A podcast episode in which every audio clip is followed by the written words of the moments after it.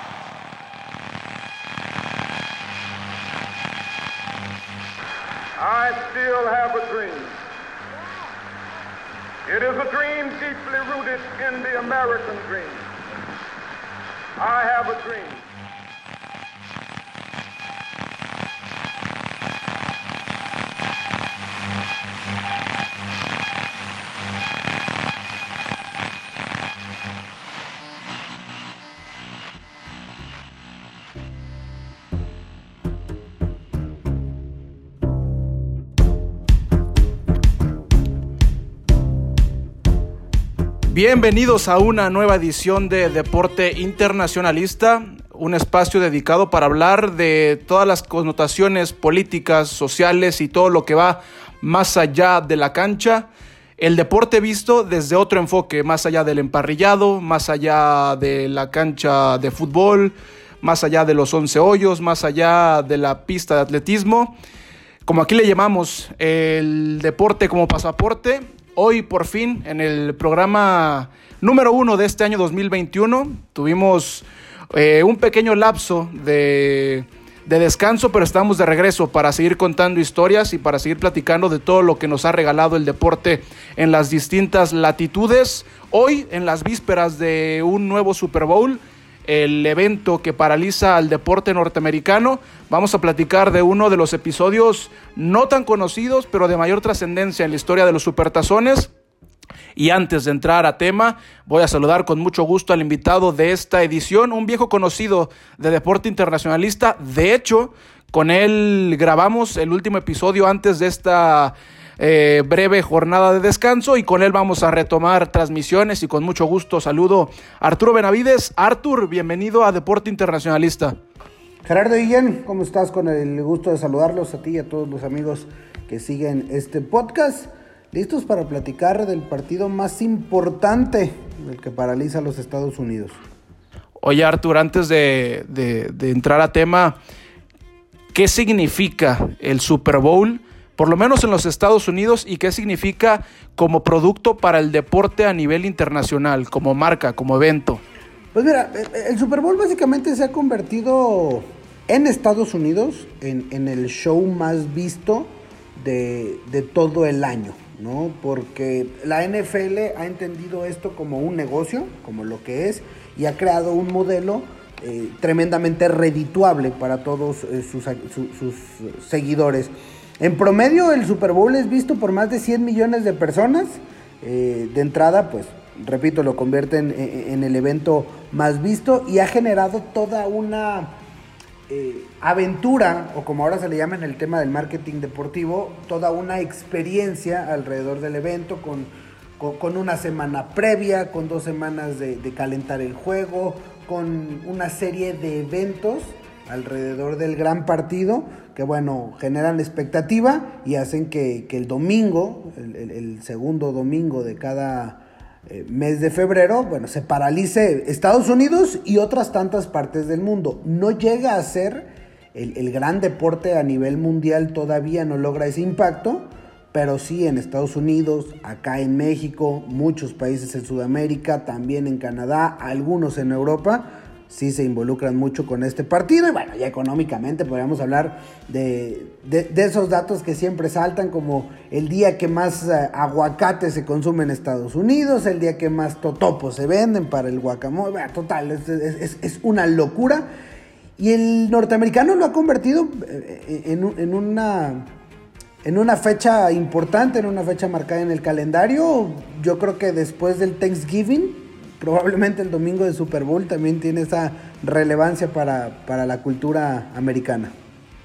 Justamente ese punto es el que yo quería tocar, se ha, convertido en un punto de encuentro y justamente quería mencionar lo que pasa con el Día de Acción de Gracias, la gran trascendencia que tiene hoy la NFL puntualmente, eh, cómo se llega a convertir en el punto de partida y en el punto de referencia para las celebraciones sociales, para los encuentros en, en las ciudades más grandes de los Estados Unidos y por eso hoy toma mucha más notoriedad las historias que emergen a su alrededor. Y hoy vamos a platicar de un tema un tanto ligado al que, al que platicamos en el último episodio de Deporte Internacionalista.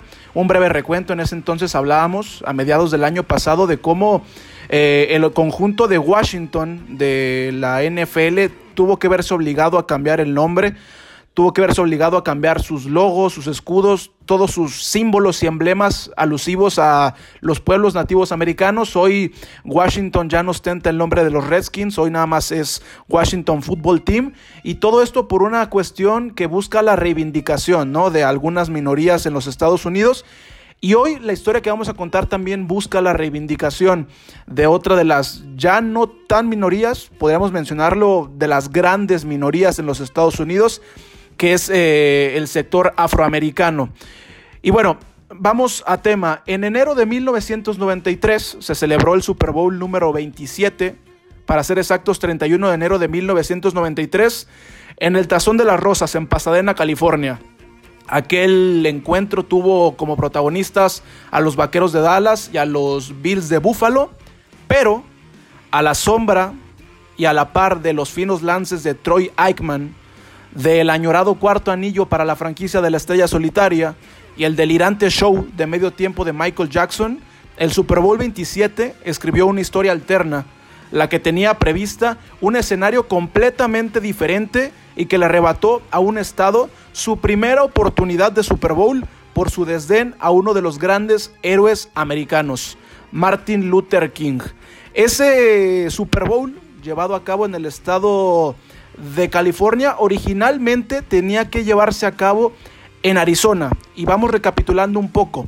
La NFL originalmente otorgó el juego a los Cardenales de Arizona, que ellos eran los anfitriones por ser el equipo del estado. Eh, y a su propietario Bill Bidwill, a ellos se les fue dado la sede del Super Bowl 27 el 13 de marzo de 1990. Estábamos a tres años de que se llevara a cabo eh, dicho evento pero eh, durante ese año se, da un, evento bastante peculiar que hace que, Arizona se le tenga que retirar, se le tenga que, que, revocar la sede. ¿Por qué? Porque en 1990 se lleva a cabo un referéndum en el estado de Arizona en el cual la gran mayoría de los electores de aquel estado votaron en contra de acoger el día de, de Martin Luther King como un feriado en el estado. Un día que hoy, en 2021, pareciera que ya se toma por default en los Estados Unidos, que uno no, concibe que ningún estado o que alguien en la Unión Americana no lo festeje. Pero en aquel entonces Arizona era uno de los, de los estados, vamos a decirlo, rebeldes, que estaban en contra de acogerlos. Vamos a hablar un poquito de, de, qué, de qué, es el día de, Martin Luther King. A ver, eh, desde los años 80 eh, este feriado se tomó como, como oficial a nivel nacional en 1996, 1986 bajo la presidencia de Ronald Reagan se, se firma y el Congreso lo da como un día feriado a lo largo y ancho de la Unión Americana, a lo largo y ancho de los 50 estados. Pero, como mucha gente sabe, el sistema político de los Estados Unidos le da mucha autonomía a cada uno de los estados. Y después de ese 1986 hubo varias entidades que no, que no tomaron como tal y que no acogieron la fecha, y uno de ellos fue Arizona, un estado que que por mucho tiempo estuvo peleando para, para por fin eh, hacerlo oficial y que fue hasta el, año de 1993 que se dio como oficial eh, el día de Martin Luther King eh, en, en, el estado sureño de Arizona. Y bueno, esto a colación con el tema del Super Bowl. Bueno, en 1990 se llevan a cabo dos referéndums y Un año después, en 1991, se juntan los propietarios de la NFL, hacen un consenso y la mayoría vota para quitarle la sede al estado de Arizona. Esto trajo, por supuesto, que muchas reacciones. Esto le pegó al sector empresarial. Y, por ejemplo, eh, varios medios de comunicación estiman que en ese momento el estado de Arizona se perdió de una inversión aproximada de 200 millones de dólares, lo que es una locura eh, en dinero. Hoy creo que sería por lo menos el doble. Y en este momento, Arturo, te quisiera preguntar, tú que tienes varios años siguiendo este negocio, ¿cuánto puede generar o cuánto se puede llevar a la bolsa una sede del Super Bowl? Mira, eh, hay, hay, muchos números, ¿no? Eh, y, y, para hablar, por ejemplo, de lo que dice la NFL, la NFL calcula que, que un evento, o sea, un Super Bowl, puede dejar una derrama económica entre 300 y 500 millones de dólares, ¿no? Eh, ese es el rango de lo que, de lo que puede dejar. Eh, entendiendo que el Super Bowl, a diferencia de, de un mundial o de unos Juegos Olímpicos, eh, es un evento mucho más rentable porque no es necesaria la infraestructura deportiva, ¿no? Construir, acá ya existe la infraestructura deportiva, ya se tiene y, y, y simplemente se adecua eh, la ciudad y algunos espacios para recibir eh, el, gran evento. Eso es lo que dice la NFL. Sin embargo, se ha calculado que las cifras reales rondaría entre los 30 y los 150 millones de dólares, que es lo que en realidad estaría dejando eh, el Super Bowl. al final de cuentas es una es, es, una gran derrama, ¿no? Ya sea lo que dice la NFL, ya sea lo que dice eh, Victor Matheson, que es el, el, editor del Journal of Sports Economics, que saca esta cifra de entre 30 y 150, pero entendiendo que, que la inversión, pues más allá de lo que costó el estadio, pero el estadio está ahí para la ciudad y para el equipo. ¿No? Entonces, digamos que no es un costo directo de, de, del Super Bowl, pues es una, es una gran derrama y es también un, un, gran pleito que existe en la NFL. Eh, encontrar las sedes del Super Bowl. Por ejemplo, Miami es históricamente la gran sede de, del Super Bowl, Nueva Orleans, Los Ángeles. Eh, entre estas eh, tres ciudades se han disputado 28, 28 Super Bowls. Eh, ¿Por qué? Porque hay tres factores claves que, que, la NFL utiliza para, para, elegir la sede. La primera es eh, la ciudad, que tiene que estar la ciudad entre, entre las grandes ciudades de, de, Norteamérica. Esa, es una de las, de las claves para, para elegir. Dos, eh, el inmueble, evidentemente que sea de los inmuebles con mayor capacidad. Y tres, el clima. Si te das cuenta, la gran mayoría de los, de los Super Bowls, rara vez, por ejemplo, Minnesota cuando estrenó su estadio, eh, Nueva York o, New Jersey en este caso, rara vez es sede de, un Super Bowl por el clima, ¿no? Entonces también el clima es un gran factor. Un claro, por eso, por, por, eso Florida, por eso Nueva Orleans. Eh, o Luisiana en este caso, por eso California, por eso Arizona, suelen ser, eh, o Texas, suelen ser los, los estados con, con mayor eh, Super Bowls. Georgia hace un par de años también en, eh, en, Atlanta con su nuevo estadio espectacular, impresionante. Bueno, esos son generalmente las sedes del Super Bowl y es, y, y es como se decide. Y tú que eres de los Green Bay Packers, creo que es en esta parte del año y referente a lo que tú dices, sería complicado llevar un Super Bowl al Lambeau Field, ¿no? Por ejemplo. Será complicado llevarlo al Lambeau, será complicado llevarlo al Soldier Field en Chicago, sería complicado llevarlo a, a, a la casa de... Ahí Rutherford, ¿no? La casa de, de, los, de los Jets y de los uh, Giants, sería muy complicado al al Gillette Stadium, casa de los, de, los Patriots. Es decir, eh, hace seis años fue el, último Super Bowl que se jugó en, en, un estadio abierto en el norte, es decir, en, en, el MetLife Stadium. Pero de ahí en fuera, sí, hace tres años fue en Minnesota, pero en Minnesota eh, el, US Bank Stadium es techado. Los otros fueron eh, Miami el año pasado, uno antes Atlanta, estadio techado, Houston, Santa Clara, California, Glendale, Arizona, Nueva Orleans, Indianapolis, Arlington, Texas y otra vez Miami. Eso es en la última década, década los, las sedes del Super Bowl.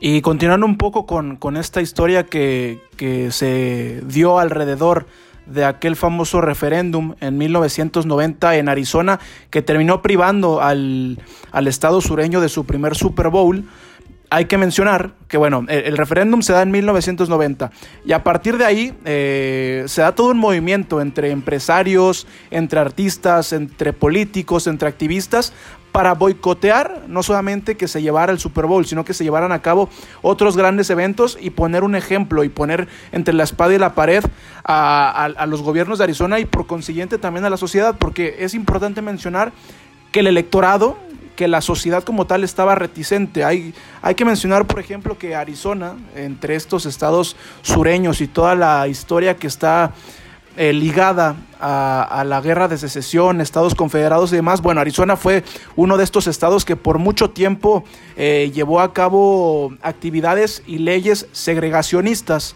Entonces, Arizona, junto a otros estados como New Hampshire, como Dakota, eh, del sur, Idaho, Wyoming, estos no son estados sureños, pero bueno, estos son los estados que se tardaron más tiempo en aceptar eh, el día de Martin Luther King como un feriado también en sus estados, amén de que Ronald Reagan lo había eh, firmado en 1986. Por ejemplo, Arizona se dice que fue el último en, en aceptarlo, porque New Hampshire lo acepta como el día de Martin Luther King en 1999.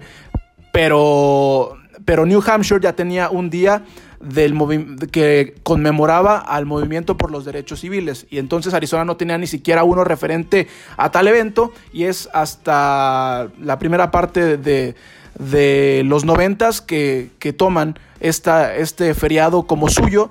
Y bueno, en, en, relación a estos movimientos de boicots, estos fueron encabezados, por ejemplo, por la viuda de Martin Luther King, Coretta Scott King, músicos como Stevie Wonder, eh, U2, escritores como Harlan Ellison, y también por eso se llegaron a pronunciar los grandes líderes de, la, de, las industrias de, de, Arizona y dijeron, es que esto a, a nadie de nosotros nos conviene.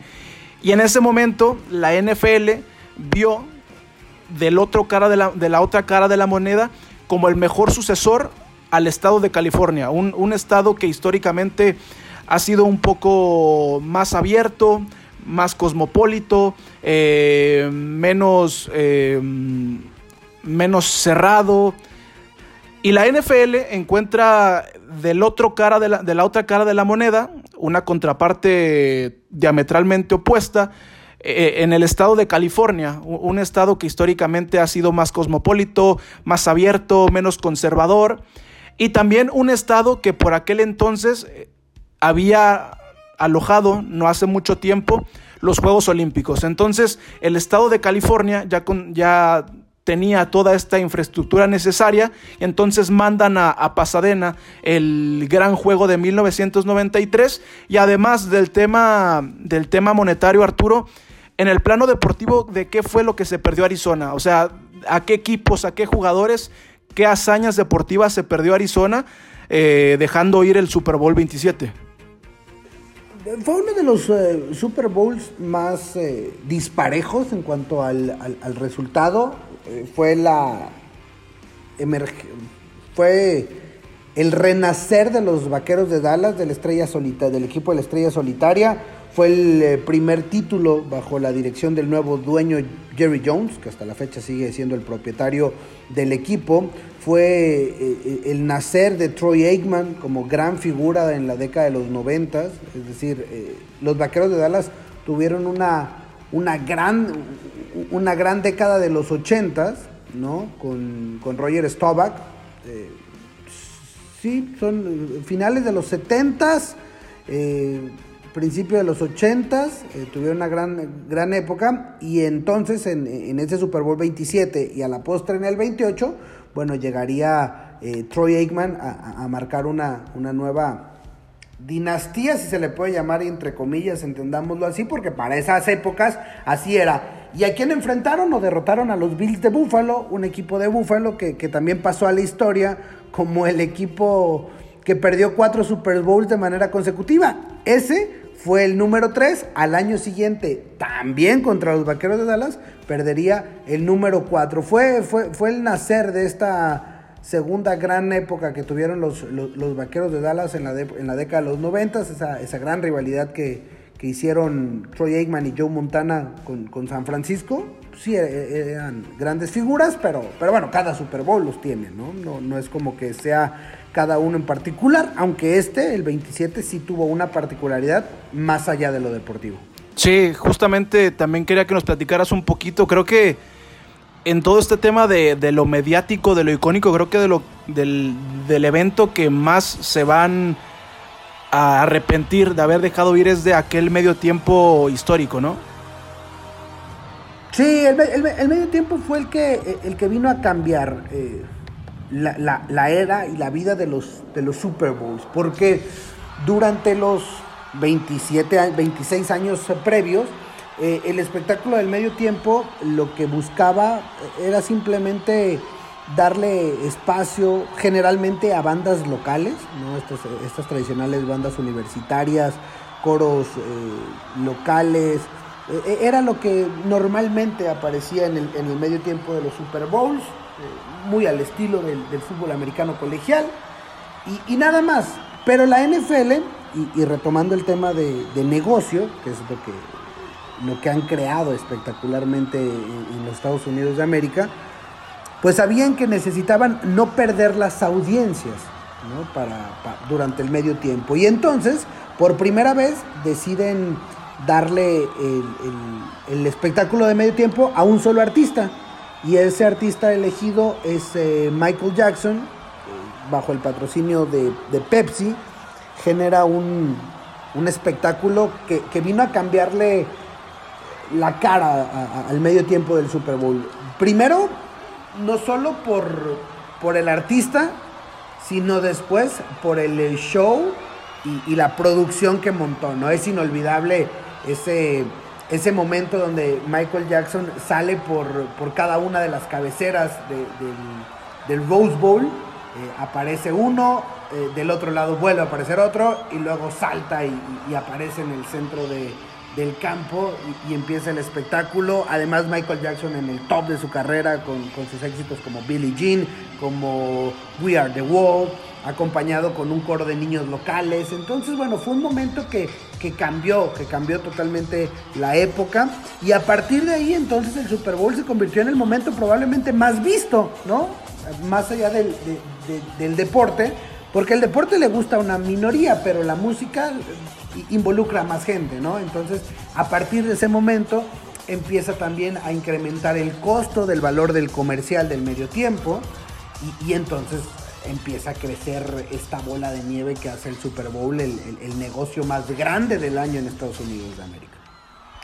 Sí, creo que viene a, a romper paradigmas, viene a, a cambiar no solamente el fútbol americano, sino el deporte e incluso la industria del espectáculo porque a partir de, de, ese medio tiempo con Michael Jackson, ya uno año con año sabe lo que puede esperar del medio tiempo, sabe que los artistas más importantes del momento van a estar ahí del otro lado para el artista que pueda estar, que pueda ser parte de ese medio tiempo del Super Bowl, sabe que puede ser uno de los picos más importantes de su carrera y también esto viene a diseminarse por otros deportes, ¿no? Esto eh, hace que, por ejemplo, los mundiales de fútbol en su inauguración le pongan eh, mucha más producción a la hora de, de, del evento de inauguración, que se impregne a otros deportes. Entonces creo que viene a cambiar paradigmas en el fútbol americano, en el deporte y en la industria del entretenimiento.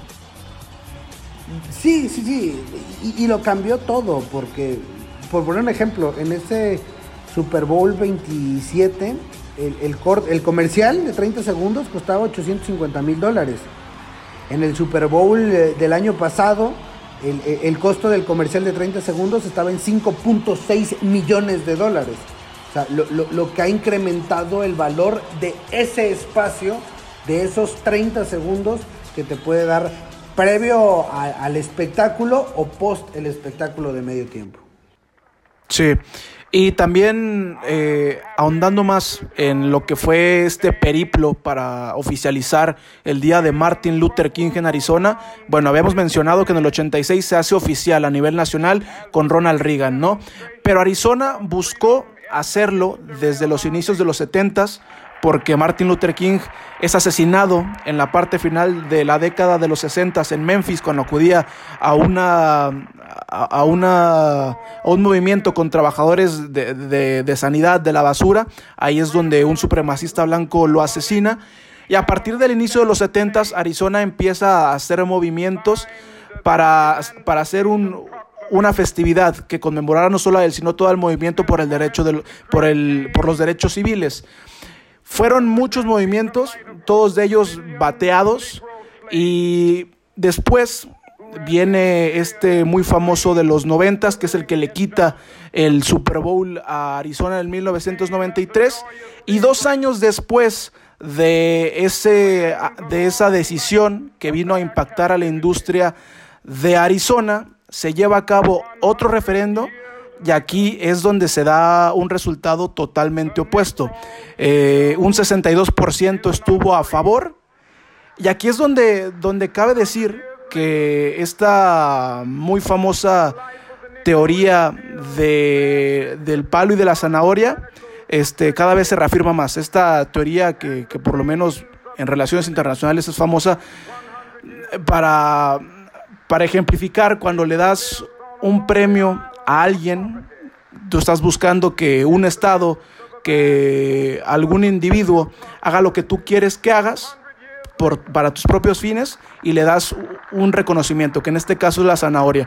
Y por otro lado, si no siguen tus reglas, pues le das con, con un palo, le das un batazo. Entonces, en 1992 se hace otro referendo, ahora sí se oficializa en Arizona el día de Martin Luther King y al año siguiente, en 1993, la NFL le da nuevamente la sede al estado, pero esta vez para el Super Bowl número 30, el de 1996 y también por ahí la historia reza que había una necesidad por parte de los dueños de la NFL de darle un Super Bowl a los dueños de, de, los Cardenales de Arizona, la familia, de, los, de la familia dueña de este equipo en Arizona, es de las familias que por más tiempo ha tenido, ha sido eh, parte de los dueños de, la, del fútbol americano en Estados Unidos. Y aquí te quería preguntar, Arturo, ¿qué tan importante es el Super Bowl? ¿Qué tan ligado está el estado de Arizona con este deporte? ¿Qué tan importante es esta plaza para la liga? Se ha convertido en una plaza importante a partir justamente de, ese momento, ¿no? De, lo que hablamos hace ratito, en los últimos 20, eh, 25 años. Bueno, ahora el, estado de Arizona ha recibido tres Super Bowls desde entonces. Eh, en, eh, dentro de dos años, en el 2023, volverá a ser sede en, Glendale, Arizona. Y, bueno, eh, entró en el rol, ¿no? Entró en el rol Arizona de, de, poder ser sede. Arizona es, es, un... No es uno de los estados con mercados más importantes, porque eso hay que dejárselo a, a, Nueva York, eso hay que dejárselo a Boston, hay que dejárselo a California, Texas, pero Arizona es uno de los pocos estados de Estados Unidos, de, Estados Unidos que puede presumir tener eh, eh, equipos en las cuatro principales ligas de deporte del fútbol profesional eh, norteamericano, ¿no? Es decir, tiene a los Cardenales en el fútbol americano, tiene a los Suns en básquetbol, tiene a los Diamondbacks en el béisbol y tiene a los Coyotes en el hockey sobre hielo. Es decir, las cuatro ligas más importantes deportivas de, Arizona y no muchos estados tienen, tienen equipos en, en las ligas mayores, como se les conoce en Estados Unidos.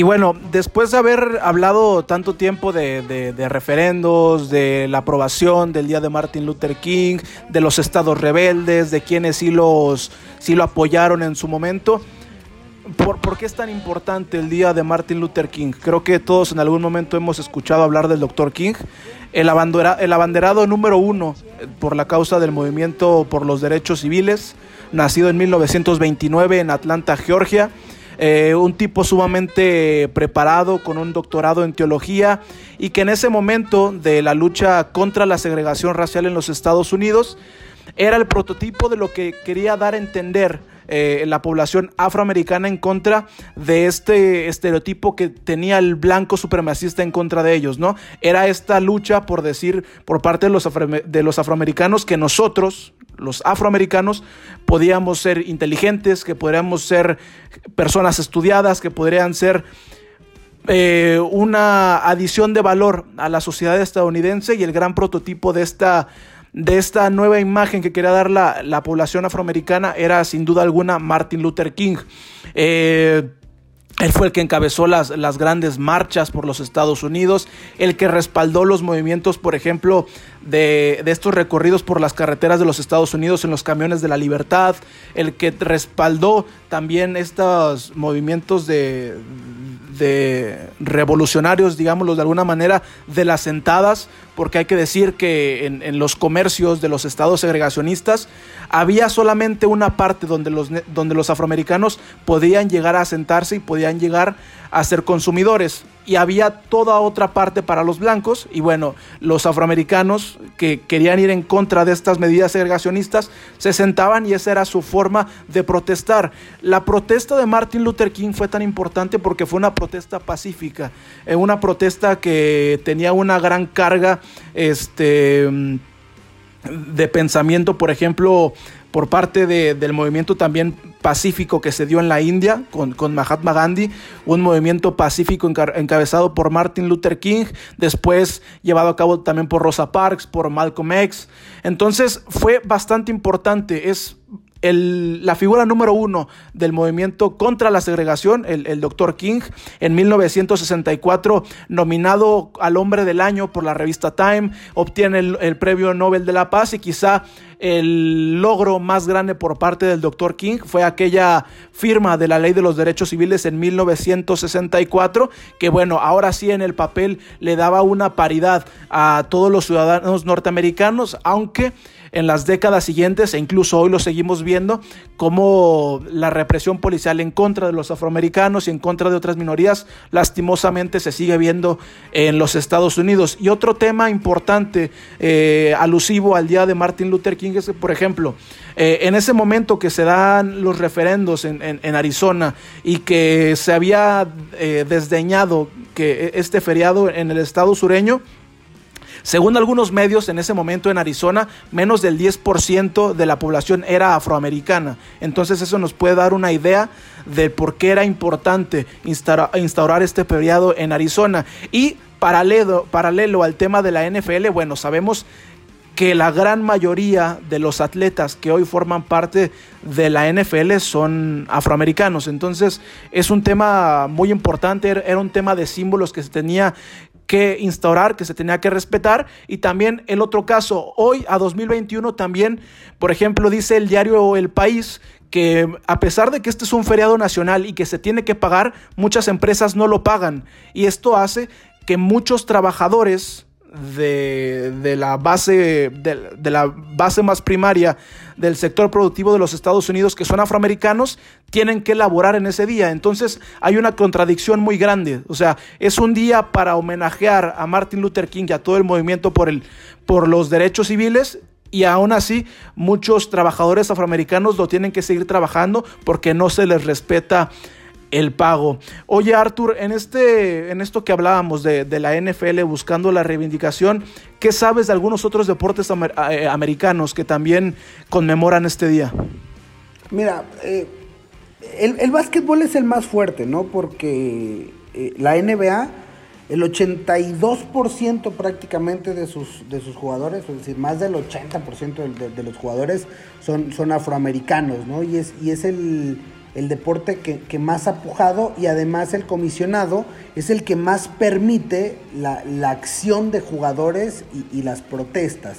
¿Qué pasa en los otros deportes? En el béisbol, en las grandes ligas, eh, la MLB es el deporte que más conmemora los días, ¿no? Eh, es decir, el, el béisbol de, de, las grandes ligas, prácticamente cada día importante marcado en el calendario de los, de, los Estados Unidos, eh, se celebra y se hace algo al, alrededor de él. Y en la NFL, eh, el único día que medianamente se, se, hace algo es el Veterans Day, ¿no? El Día del Veterano. Eh, en Estados Unidos, bueno, lo conoces bien la historia de, del orgullo por, por, la milicia. Entonces es, es, en la NFL donde, donde verdaderamente se hace algo, además por supuesto del Día de Acción de Gracias que está instaurado desde hace 40 años como, como un día de fútbol americano, en, pero también retomando el tema de hacer una parte eh, de negocio más que, más que de ser. Y, y en cambio la NFL, el comisionado, los dueños han sido muy no han sido tan permisivos como otras ligas para las protestas. Y por ejemplo está el caso de Colin Kaepernick, ¿no? Que, que, fue un gran coreback eh, que, llevó a, grandes alturas a los, 40, a los 49 de San Francisco y que tras empezar su protesta y, empezar a rebelarse y, empezar a meter este tipo de, de, lo que tú platicabas, eh, de cultura, pues bueno, simplemente fue bloqueado, fue cortado de la liga y no ha podido volver a jugar. Y, aunque digan que no está vetado, pues nadie le da un contrato. Entonces creo que la NFL ha sido el, deporte de las cuatro grandes ligas, eh, el, de las tres, sacamos a la NHL porque además la NHL en cuanto a participación de afroamericanos también eh, es menos del 20% de, de sus jugadores, pero hablando de béisbol, de básquetbol y de NFL, el fútbol americano es el, es el más rezagado eh, en cuestiones de aceptación, a, aperturas a, temas sociales.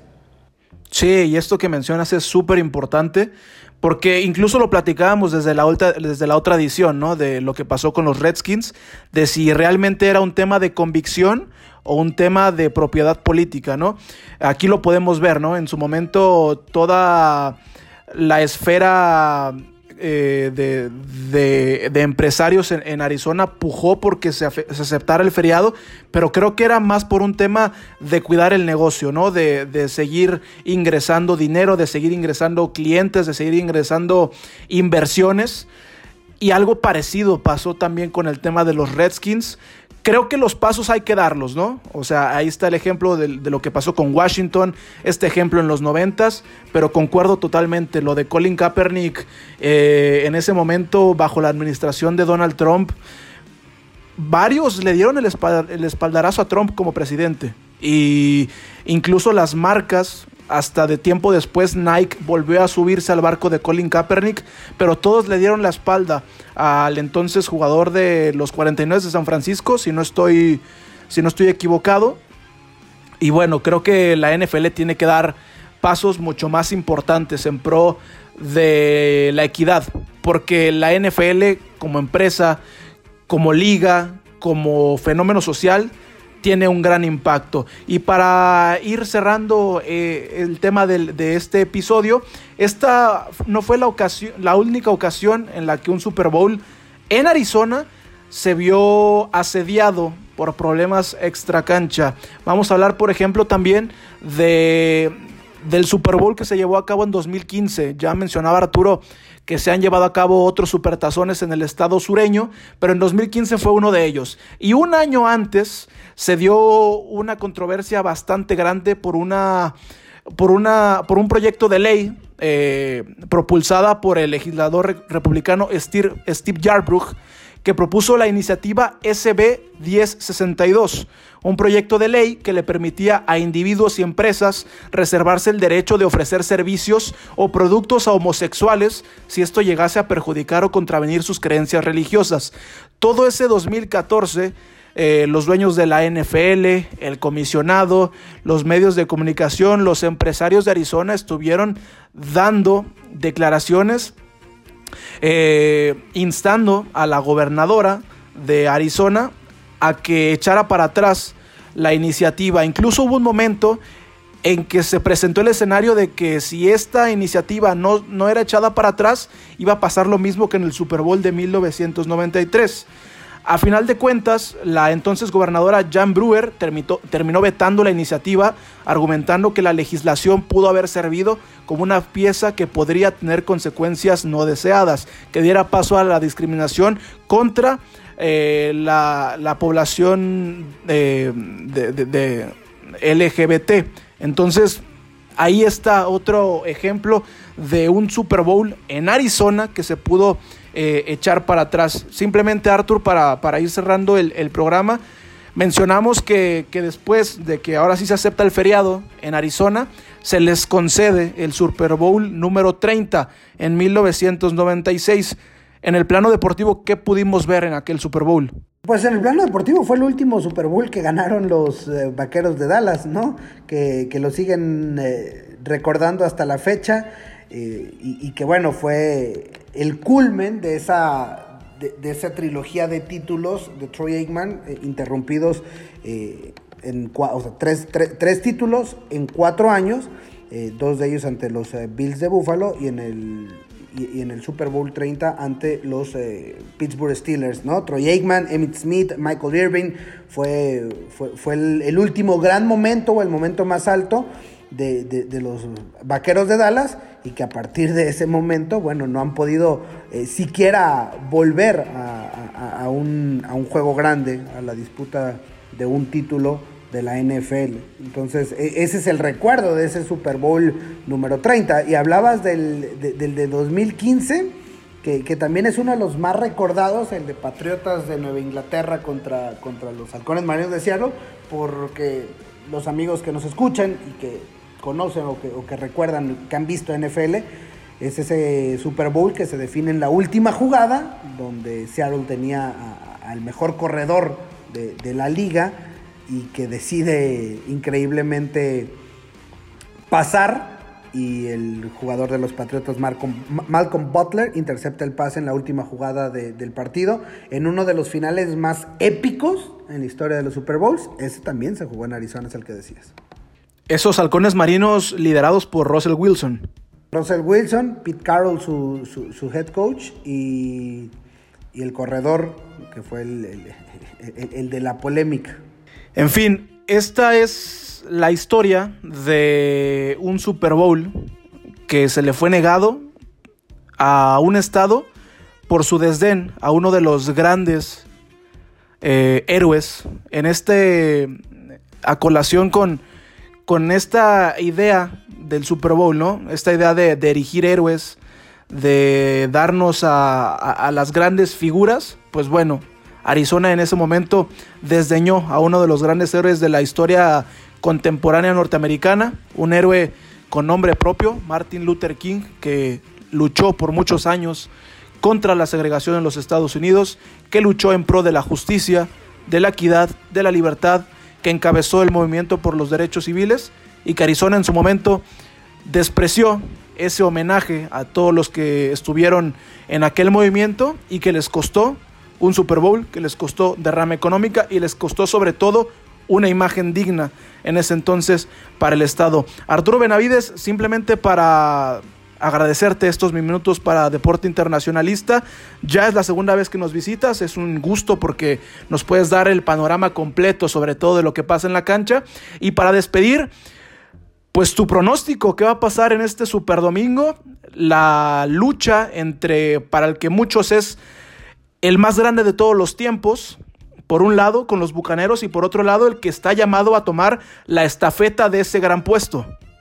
Sí, es, es un duelo imperdible eh, y, y, e histórico por muchas razones, porque Tom Brady llegará a 10 Super Bowls, nunca nadie jamás en la historia había hecho ni se acercado a lo que está haciendo Tom Brady, porque muchos pensaban que a sus 42 años después de salir de Nueva Inglaterra solamente iba a retirarse, a ganar sus últimos millones de dólares y a dar vergüenzas en, en Tampa Bay, y al contrario, el que la pasó mal fue el equipo de de Nueva Inglaterra y Tampa Bay además se convierte en el primer equipo en la historia en llegar a un Super Bowl que se va a jugar en su estadio.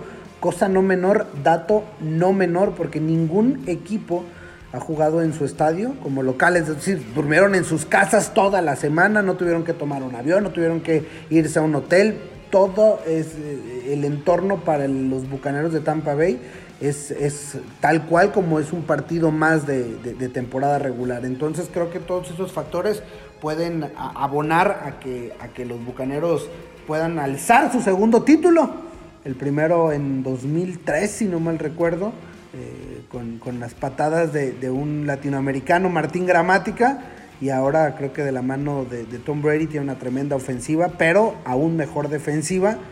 Eh, se podrá imponer ante la la joven experiencia de Pat Mahomes, ¿eh? que, que, que, no hay que decir que es poca cosa también lo que ha hecho este mariscal de campo, también de una historia espectacular y que está llamado a ser el futuro, la cara de esta, de esta liga para los próximos 5, 7, 10 años. Pero para ti entonces Brady va a ser la, la leyenda mucho más grande el domingo. Eh, yo creo que Tom Brady tendrá que, que, seguir reconvirtiéndose y estableciéndose como The GOAT, como le dicen en, en, los Estados Unidos, The Greatest of All the Time, ¿no? el, el, más grande, el más importante. Los anillos ya lo dicen, los logros ya lo dicen y simplemente ganar eh, mañana en Tampa Bay sería ganar este domingo en Tampa Bay simplemente sería la última cereza para, para aquellos detractores, para aquellos que criticaban, para aquellos que decían que todo era el éxito de su ex entrenador en jefe Bill Belichick. Yo creo que mañana Tom Brady puede terminar de cerrar las últimas bocas que le deben de faltar, las pocas bocas que, que todavía eh, van en contra de él, porque lo ha demostrado y, además ha, hecho que la longevidad no, no, pase por, por, sus, por su cuerpo. Entonces, por lo que me estás contando, para ti Brady es el más grande de todos los tiempos, más allá de los Montana, de los Lombardi, del Belichick, lo que quieras, es el más grande en la historia de este deporte. Sí, sí, sí Tom Brady.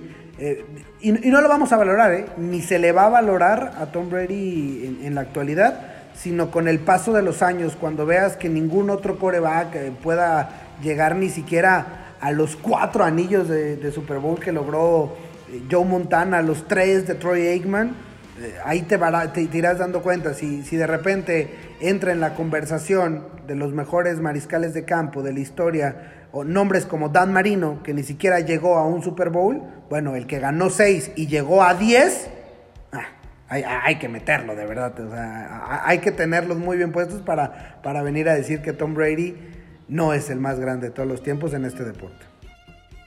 Entonces aquí el señor Benavides está diciendo que Brady para la NFL es como el gran bambino en el béisbol, que es como el Jordan en la NBA. Entonces habrá que verlo este domingo, a ver si sigue siendo más grande la leyenda o si Pat Mahomes se confirma como el heredero al trono, como muchos lo están poniendo. Solamente una pregunta me quedó en el tintero, Arturo, con este tema de que Tampa va a ser local pero sabemos que el estadio no va a estar a su repleta capacidad por este contexto de, de, pandemia, entonces, ¿qué tanto le puede jugar en contra que estés en casa, pero no vas a poder tener a toda tu afición? Al final de cuentas, ya toda la temporada la, la vivieron así, ¿no? Algunos estadios con, con, cierto cupo limitado, habrá gente, ¿sí? No, no, no habrá el, el, cupo completo como se, se, esperaría, pero, pero sí habrá alrededor de 25 mil personas en, en, el estadio de, de, Tampa Bay. No podrán fungir como locales, si algo hace característico al, al Raymond James Stadium, es, es eh, los cañones que cada jugada importante, que cada touchdown eh, resuenan. Eh, la NFL no lo permitió, es decir, no, no, le permitió esa localía, pero creo que la gran ventaja es, es el entorno, no es la semana previa, es no tener que que salir de casa, es no tener que irte a un hotel, a una ciudad y, vivir con todo ese entorno que, que implica un Super Bowl, ¿no? Con, con todos los reflectores, todos los, los, medios de comunicación, además el tema de la pandemia le, les permite también estar más tranquilos, tener el contacto eh, vía remota. Entonces creo que, creo que en cuanto a concentración les ayuda más y en, obviamente tema descanso, pues, pues pues un plus a su favor. Porque entrenas en casa y jugarás en casa. Ahí está. Esa es la. Una pequeña previa también aquí en este episodio de Deporte Internacionalista de lo que será el próximo Super Bowl entre los Bucaneros de Tampa y los jefes de Kansas City, que también los jefes tienen una historia ligada al último episodio de Deporte Internacionalista con este tema de la reivindicación con los pueblos nativos americanos. El nombre y el estadio son alusivos a esos pueblos nativos. Pero bueno, de eso podremos seguir ahondando en, otra, en, en, otra, en otro momento. Si quieren escuchar toda esa historia, ahí tenemos en Deporte Internacionalista, en Spotify, el, el capítulo que tiene que ver con el cambio de nombre y de logo de los Redskins. Y también, si quieren estar un poquito más informados del movimiento por los derechos civiles y de toda esta eh, segregación y racismo histórico que, ha, que se ha presenciado en los Estados Unidos, vayan al podcast de Abriendo Fronteras porque ahí el primer capítulo es alusivo a ese tema. Arturo Benavides, gracias por estar en, en este podcast y simplemente eh, dónde te podemos seguir, dónde podemos leerte, dónde podemos saber más de lo que estás haciendo. Gracias Gerardo Guillén, un gusto, un placer como siempre estar aquí en Deporte Internacionalista. Es una maravilla aprender un poquito de historia y además eh, ligado al tema del deporte. En Twitter a través de arroba Arturo Benavides, ahí estamos con, con temas del deporte. Perfecto. Agradeciendo a Arturo Benavides, a Alejandro García en la edición y a toda la gente que hace posible Deporte Internacionalista. Yo soy Gerardo Guillén y nos escuchamos en la próxima.